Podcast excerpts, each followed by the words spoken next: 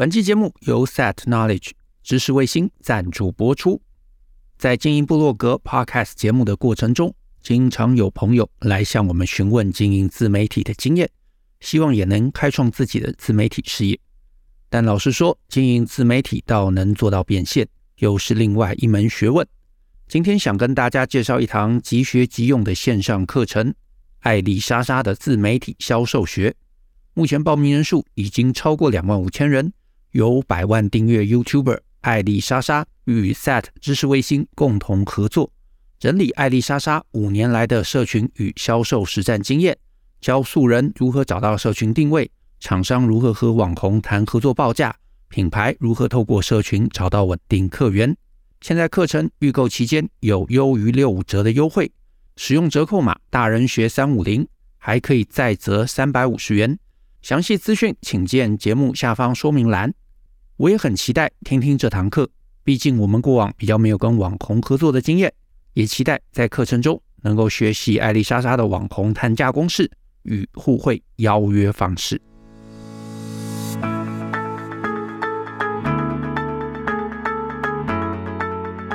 欢迎收听大人的 Small Talk，这是大人学的线上广播节目，我是舅张国阳。大人学啊是个分享成为成熟大人必备学问的知识平台。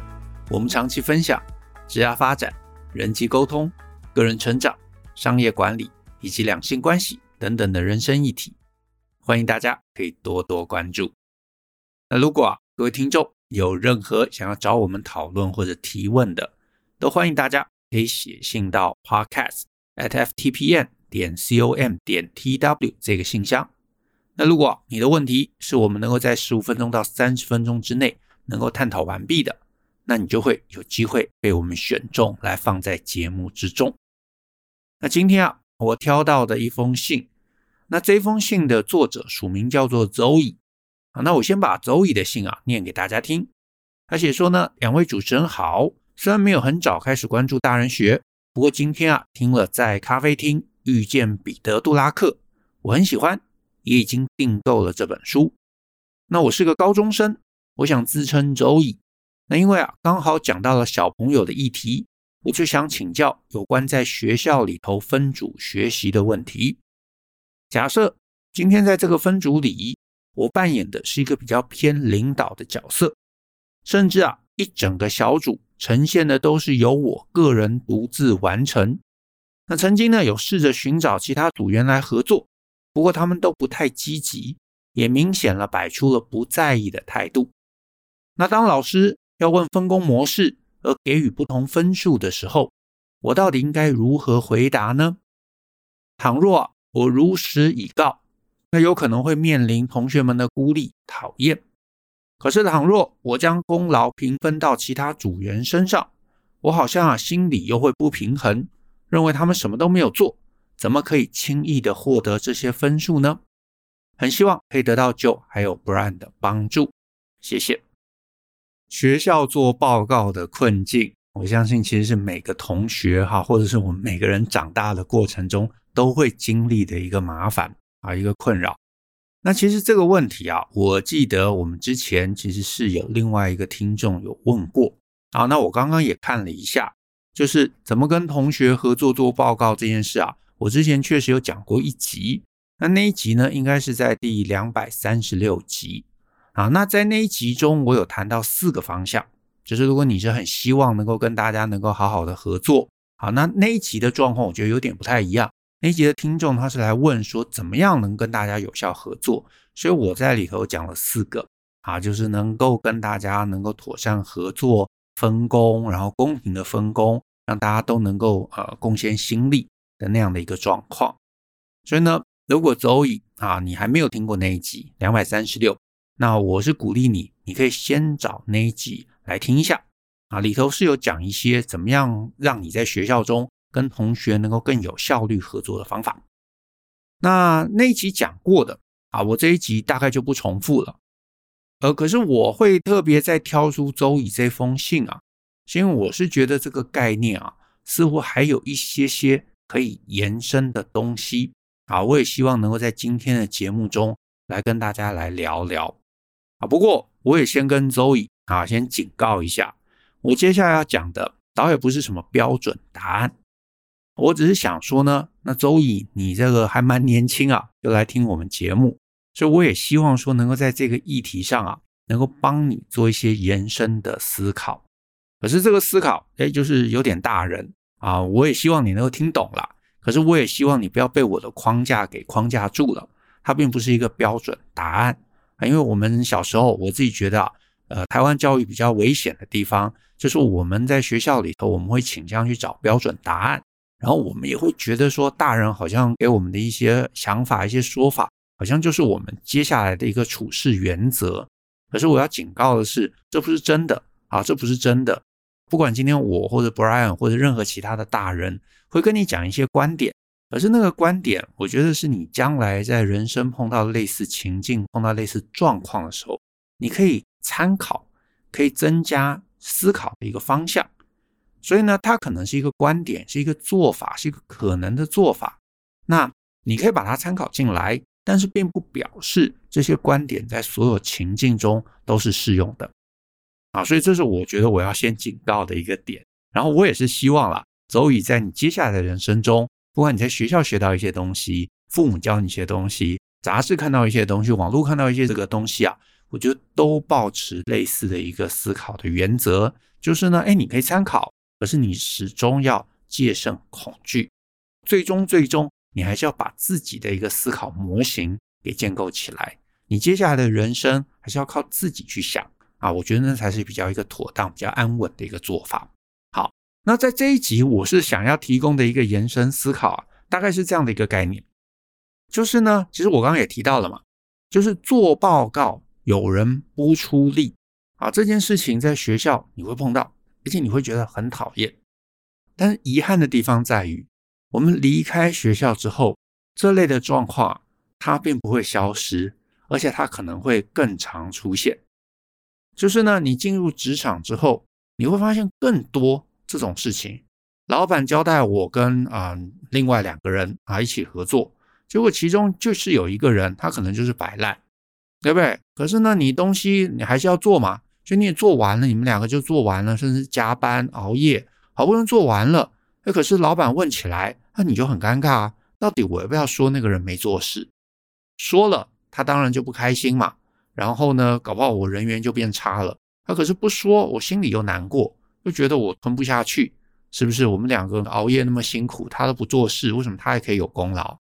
甚至还有更惨的。啊，你做了很辛苦，就别人把你的功劳整碗抢去，啊，这个一定会发生。我不会说它是对的，可是我只能说它一定会发生。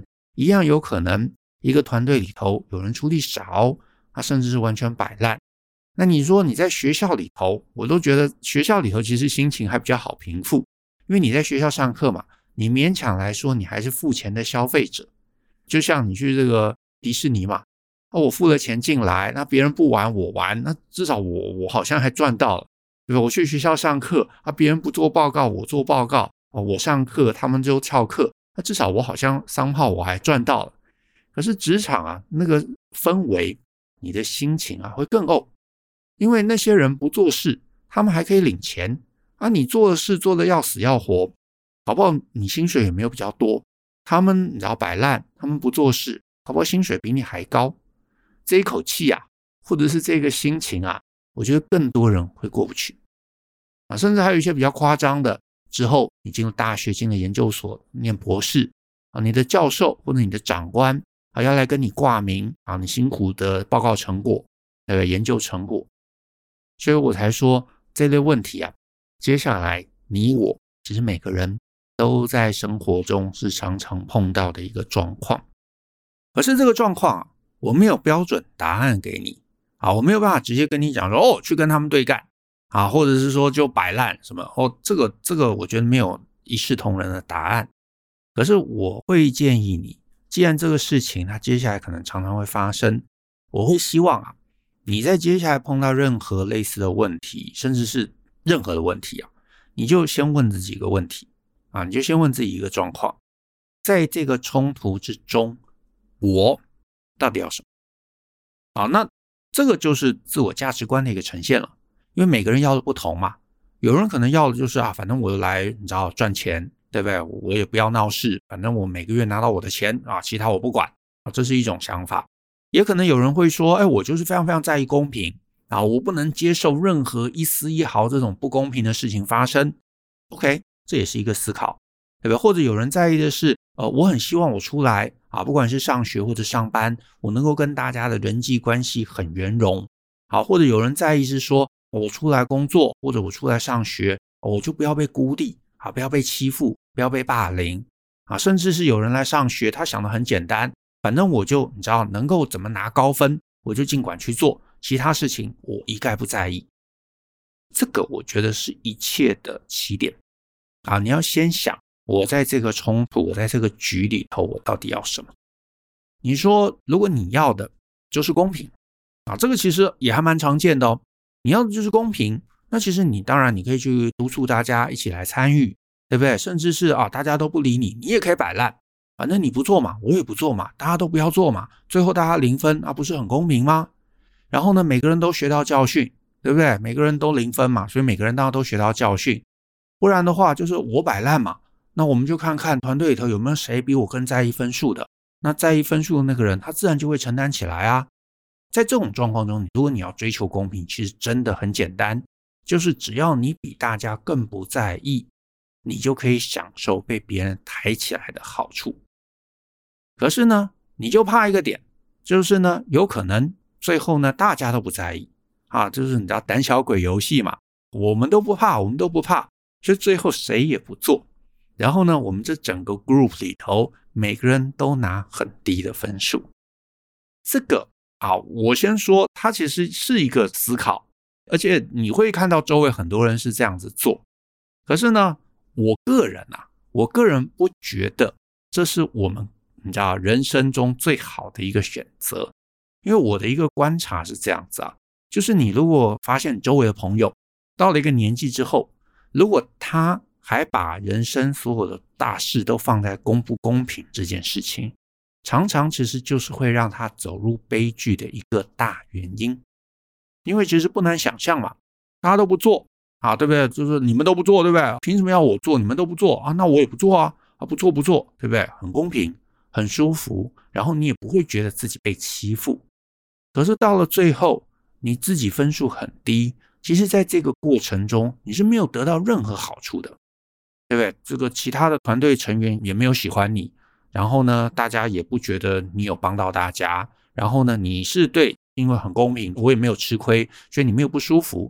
可是你也没有得到东西。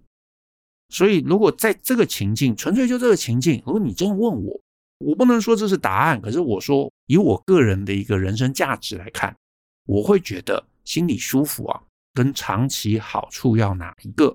我一定是选长期好处的那一处。好，可是每个人要的不同嘛，所以我不能说我能代表你。好了，我只能代表我自己。但是呢，你想清楚自己要什么，你在碰到这一类事情的时候，你后续的策略就会比较明确。好，那如果你想了想，你觉得说啊，公平，好好好，我可以稍微退让一点。可是呢，我来上学嘛，我最重要的可能是要拿高分。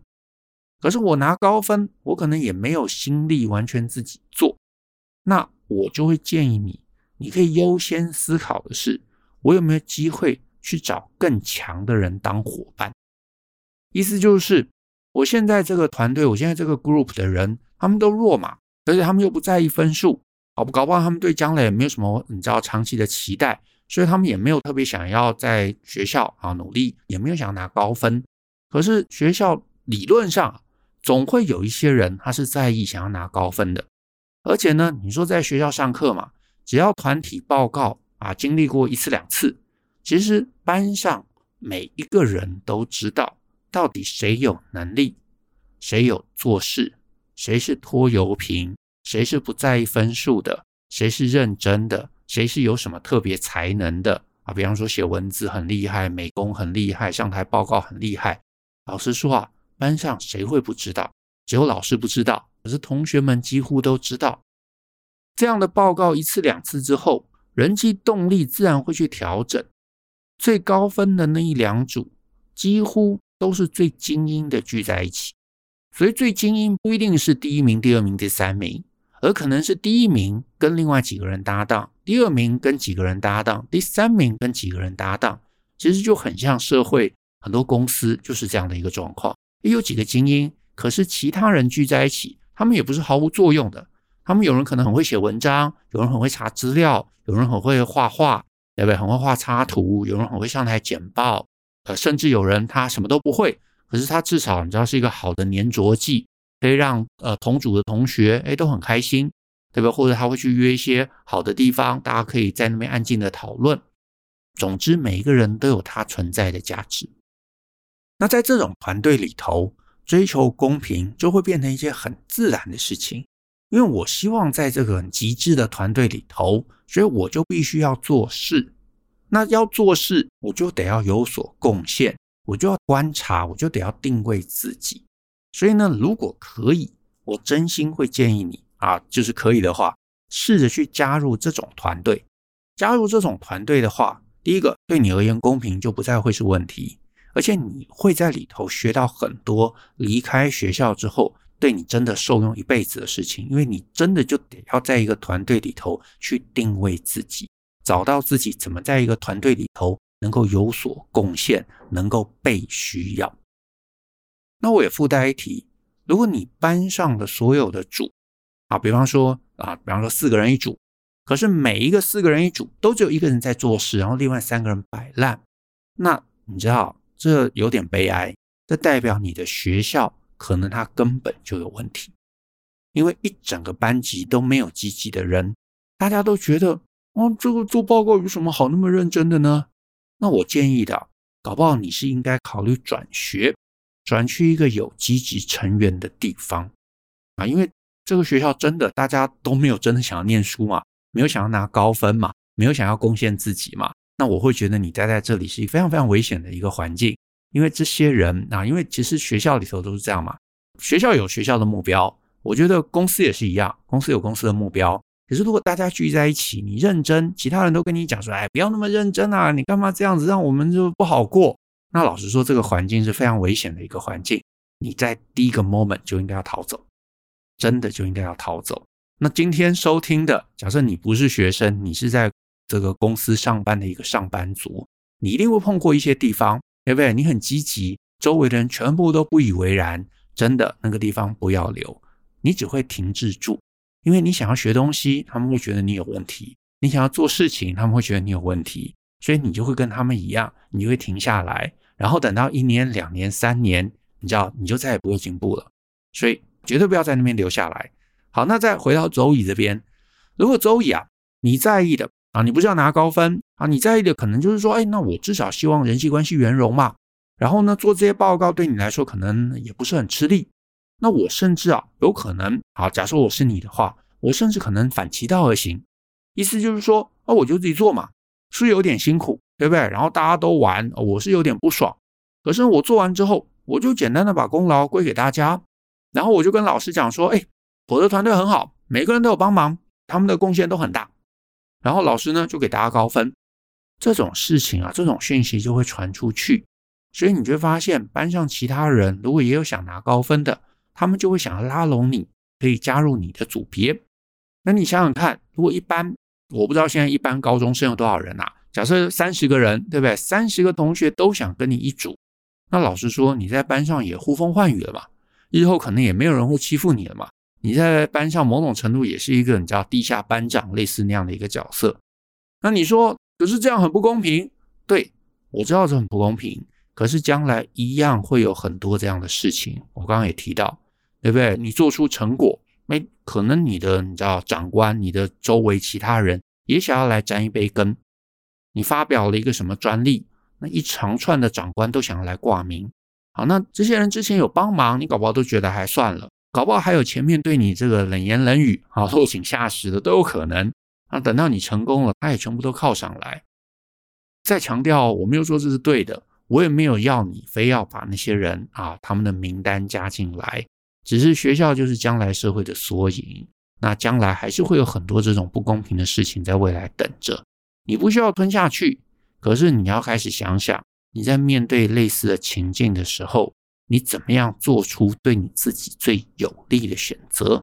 这个有利的选择，有时候你可能需要跳脱情绪，然后让自己从一个更长远的角度来思考你该怎么做。有时候牺牲眼前，有时候在眼前低头，是可以帮你换来将来更大的好处。那这个有可能你是需要能够去练习的。好，那一样啊，如果你觉得公平还好，然后你很清楚自己是来上课，上课的目的是要拿高分，然后呢，人际关系圆融，不要有人欺负我。那当然，你就想你有能力，你可以把报告做出来，你可以一己之力把报告做出来。这个其实是一个你的筹码，这个筹码能不能帮你在学校这个环境中杠杆，或者是交换，或者是得到任何的好处？要么它可以让你跟更强、更好的同学结盟，要么它可以让你去拉拢其他周围更大量的这个群体。我不知道，可是呢，与其你纠结在这样不公平，你还不如想说，那状况就是这样了，那我能不能拿我的优势？去得到一些别的东西来作为不公平的补偿，我觉得这个思维搞不好对你而言会更有帮助，好，会更有帮助。那还有一个情境，我也顺便聊一下，就是我刚刚提到嘛，有可能你在的班级大家都在摆烂，那除了你以外，你知道班上没有任何一个人在认真做报告，换句话说，也没有更好的团队了。你很认真，可是其他二十九个人都是摆烂的。所以你不可能换到任何团队，然后呢，老师又非要大家一起合作啊！你去跟老师讲说，我能不能自己一个人做报告？老师说不行，你一定要跟大家合作。好，所以我呢就很清楚知道，我在接下来，好，假设你是高一，好，我不知道你是高几。假设我在高一，我就发现这件事情了，而且我还有三年我要过，对不对？然后我发现我不可能换团队，我暂时也不可能转学。好，那我就会知道我没有选择。好，我没有选择。可是，既然我没有选择，我死命去追求公平，反正也不可能公平了，因为那些人也就是没有能力，他也不可能把东西做得更好。那我也不用去要求他们，所以我这个时候，假设我是你的话，我不会跟同学敌对，因为继续敌对下去对自己并没有什么好处，我就会自己做，然后我就跟老师讲，大家都有投入。好，那刚刚提到嘛，其他同学可能就会想要抢着来跟我加入一组，我人缘会好起来。我可以自由挑选，我想谁加入我的这个团队，因为反正没差嘛，反正都是我做，对不对？反正 credit 我都给他们，那我当然就可以挑嘛。我喜欢谁？比方说啊，班上有我喜欢的男生，哎，那我就让他进来我的团队啊。我可以，你知道，卖人情给他，搞不好他会喜欢我，是不是？或者说，哎，我的死党，我让他进来嘛，我卖人情给他，那感情会更好。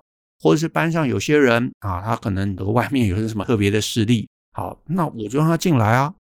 虽然我心里还是会觉得不公平，我可以赚到一些人情嘛。那假设这些都没有，啊，纯粹就是 random 的同学加入，我心里可能还是会觉得不公平。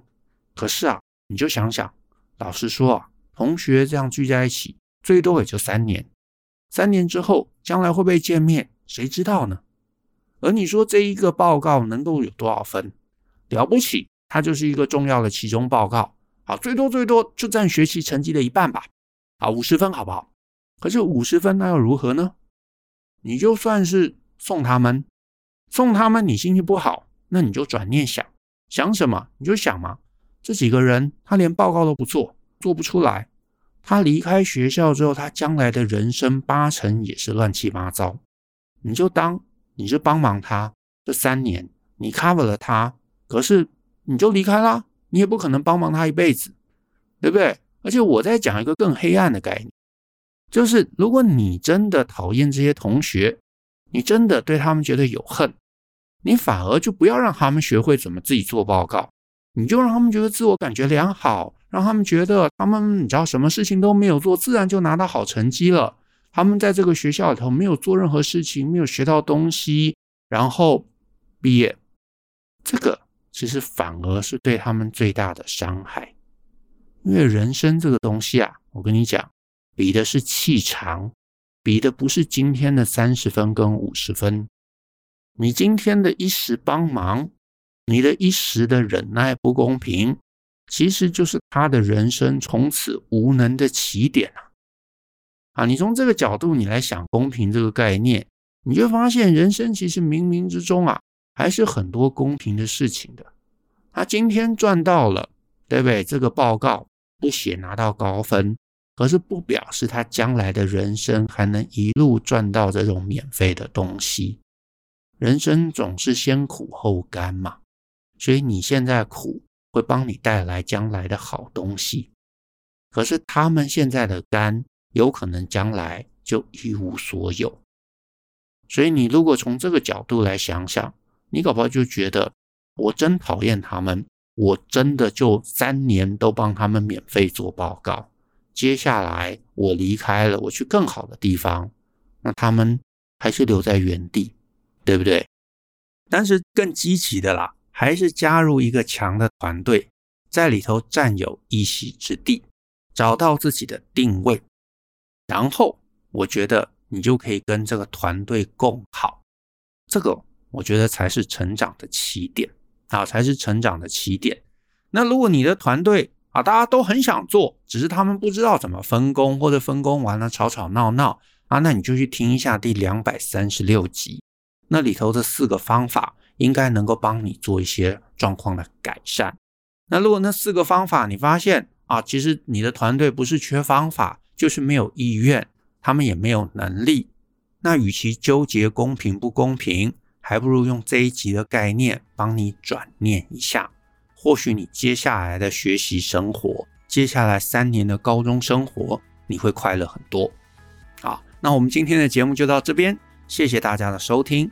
那如果你喜欢我们的节目，欢迎分享给亲朋好友，尤其欢迎大家在节目下面留言给我们一些鼓励。我们一起相信思考，勇于改变，我们一起共同学习，成为成熟大人的各类学问吧。那我们下次见喽，拜拜。